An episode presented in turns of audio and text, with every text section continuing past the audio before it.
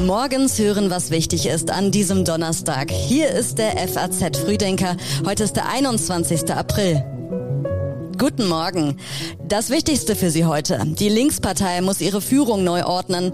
Der Westen hat Waffenlieferungen an die Ukraine angekündigt, die noch vor kurzem tabu waren. Und es geht um Boris Johnson. Hat er wissentlich die Unwahrheit gesagt? Gerade eben sind auch noch die neuen Meldungen aus der Nacht reingekommen. Hier der kurze Überblick für Sie.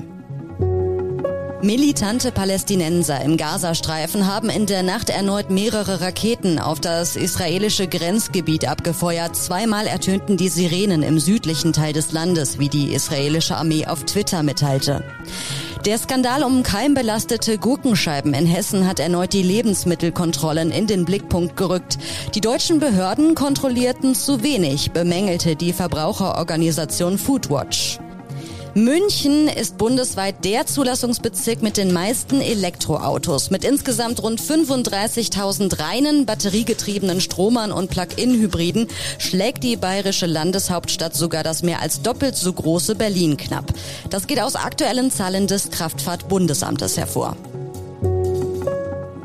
Die Texte für den FAZ Frühdenker kommen heute von Tatjana Heid, stellvertretende Leiterin Nachrichten und Politik online. Mein Name ist Theresa Salentin. Schön, dass Sie heute mit dabei sind.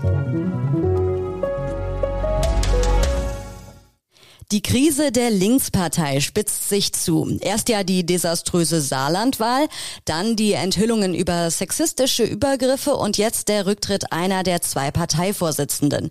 Die Linkspartei muss ihre Führungsspitze neu ordnen. Gestern hat sich die Bundesvorsitzende Susanne Hennig-Welso mit sofortiger Wirkung von ihrem Amt zurückgezogen. Zuvor hatten Enthüllungen über sexistische Übergriffe im hessischen Landesverband die Partei in Entsetzen gestürzt. Enthüllungen, die unter anderem den ehemaligen Lebensgefährten der zweiten Vorsitzenden Janine Wissler betreffen. Hennig Welso schrieb in ihrer Stellungnahme, ich entschuldige mich bei den Betroffenen und unterstütze alle Anstrengungen, die jetzt nötig sind, um aus der Linken eine Partei zu machen, in der Sexismus keinen Platz hat. Eine Stellungnahme, in der sie auch private Gründe für ihren Rücktritt angab. An diesem Donnerstag will die hessische Linke über das weitere Vorgehen im Umgang mit den Vorwürfen informieren. Allerdings hat sich das Ausmaß der Übergriffe ausgeweitet. Der Bundesvorsitzende der Jugendorganisation der Partei Solid, Jan Schiffer, spricht mittlerweile von 60 Betroffenen. Die Vorwürfe reichen von sexistischen Sprüchen bis hin zu Vergewaltigungen und betreffen fast alle Landesverbände. Die Jugendorganisation fordert eine komplette Neuaufstellung der Partei. Es gibt jetzt vor allem Fragen an Wissler, die nach eigenen Angaben vor November 2021 keine Kenntnis von den Vorwürfen der sexuellen Belästigung und nach Bekanntwerden der Vorwürfe Vorwürfe sofort gehandelt haben will. Allerdings gibt eine der Betroffenen an sich schon im August 2018 hilfesuchend an Wissler gewandt zu haben. Rufe nach dem Rücktritt Wisslers hat Fraktionschef Dietmar Bartsch jedoch bereits zurückgewiesen. Er forderte seine Partei auf, keine innerparteilichen Kriege mehr zu führen. Und wir schauen auf die neuen Entwicklungen rund um den Ukraine-Krieg. Heute geht es um die Waffen. Erste westliche Staaten, darunter die Vereinigten Staaten, Großbritannien und Kanada, haben angekündigt, die ukrainischen Verteidiger mit Waffen zu unterstützen, die bisher undenkbar waren. Darunter Luftabwehrsysteme, Kampfdrohnen, gepanzerte Fahrzeuge, Hubschrauber und Panzer. Schwere Waffen also, bei denen in den ersten Wochen des Kriegs die Sorge bestand, dass sie Russland provozieren und zu einer Eskalation des Konflikts Konflikts führen könnten. Die amerikanische Regierung ignoriert inzwischen Warnungen und Drohungen aus Moskau. In der vergangenen Woche hatte die russische Führung nach Auskunft amerikanischer Regierungsvertreter von Washington verlangt, Kiew nicht mehr mit modernen Waffensystemen auszustatten. Sie drohte mit unvorhersehbaren Folgen. Gestern folgte eine Machtdemonstration aus Moskau. Wladimir Putin ließ eine neue ballistische Interkontinentalrakete testen. Als eure NATO-Verbündeten könnt ihr euch, können sich die drei baltischen Staaten zu 100 Prozent auf Deutschland verlassen. Neben dem entsetzlichen Leid und Tod in der Ukraine führt Russlands nationalistischer Wahn zu Spannungen auch in eurer und auch in unserer Gesellschaft. Wir werden uns, und auch das ist unsere gemeinsame Botschaft, aber nicht spalten lassen. Außenministerin Annalena Baerbock hat dem Baltikum die Unterstützung Deutschlands zugesichert. Deutschland steht an eurer Seite, sagte sie gestern bei ihrem Besuch in den baltischen Staaten. Baerbock hatte den baltischen Republiken weitere militärische Unterstützung Deutschlands in Aussicht gestellt. Wenn es mehr braucht, werden wir auch hier im Baltikum mehr tun, sagte Baerbock in Riga. An der Ostflanke der NATO werde nicht nur die Sicherheit des Baltikums verteidigt, sondern die Sicherheit ganz Europas.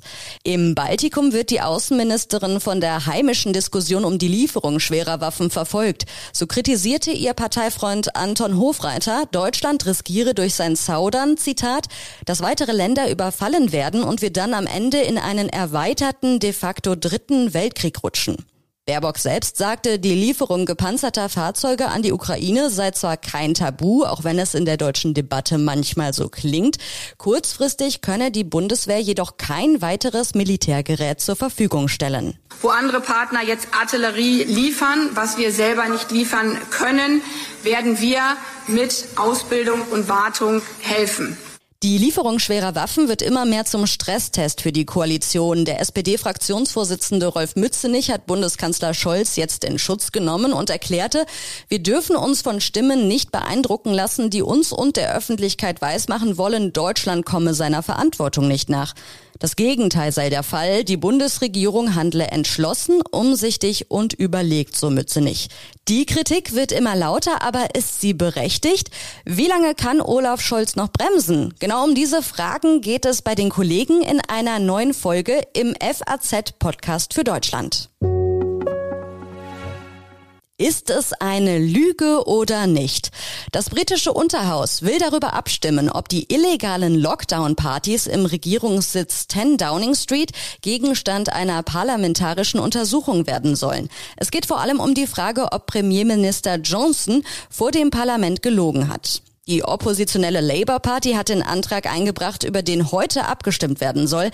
Im Kern geht es darum, ob Boris Johnson dem Parlament wissentlich die Unwahrheit gesagt hat, als er meinte, eine Feier im Jahr 2020 während des strikten Corona-Lockdowns im Regierungssitz für eine dienstliche Veranstaltung gehalten zu haben. Von einem Regierungsmitglied, das im Parlament wissentlich lügt, wird in Großbritannien zwingend der Rücktritt erwartet. Doch Johnson bestreitet eisern, wissentlich die Unwahrheit gesagt zu haben. Shanghai geht rabiat gegen Corona-Patienten vor. Auch alte und gebrechliche Menschen werden in Quarantänezentren verfrachtet. Eine Ausnahmeregel, wonach sie Heimquarantäne beantragen können, wurde offenbar abgeschafft. Einige Menschen sollen mitten in der Nacht aus ihren Wohnungen gezerrt und bedrängt worden sein. Die Rufe nach zivilem Ungehorsam werden jetzt lauter. Die Lokalregierung sah sich gezwungen, die Öffentlichkeit zur Kooperation zu ermahnen. Das rabiate Vorgehen der Behörden ist womöglich der Preis für die am Mittwoch verkündeten Lockerungen. Weitere vier Millionen Bewohner dürfen ihre Wohnungen verlassen, nachdem es in der vergangenen Woche ähnliche Lockerungen für Shanghai gegeben hatte. In vielen Fällen ist der erlaubte Bewegungsradius aber weiterhin stark eingeschränkt. Dabei sind die gemeldeten Infektionszahlen im Vergleich zu anderen Ländern weiterhin niedrig. Die Digitalisierung im Gesundheitswesen soll Standard werden. In Zukunft sollen EU-Bürger auf ihre gebündelten Patientendaten per Handy zugreifen können.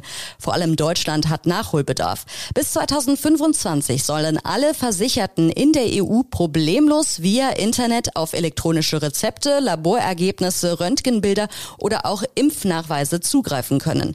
Das geht aus einem Entwurf für ein EU-Gesetz für einen europäischen Gesundheitsdatenraum hervor, der der der FAZ vorliegt. Die Kommission will das Gesetz Anfang Mai offiziell vorstellen. Und wie immer haben wir zum Schluss noch einige Online-Tipps für Sie. Die finden Sie auf faz.net. In Politik geht es um einen Mann klarer Worte, Generalleutnant Laubenthal zum Ukraine-Krieg.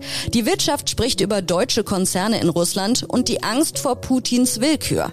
Und bei den Finanzen geht es um Gold als Geldanlage im Artikel mit Papiergold gegen die Kriegsangst. Morgen früh ab 6 Uhr gibt es eine neue Folge vom FAZ Frühdenker.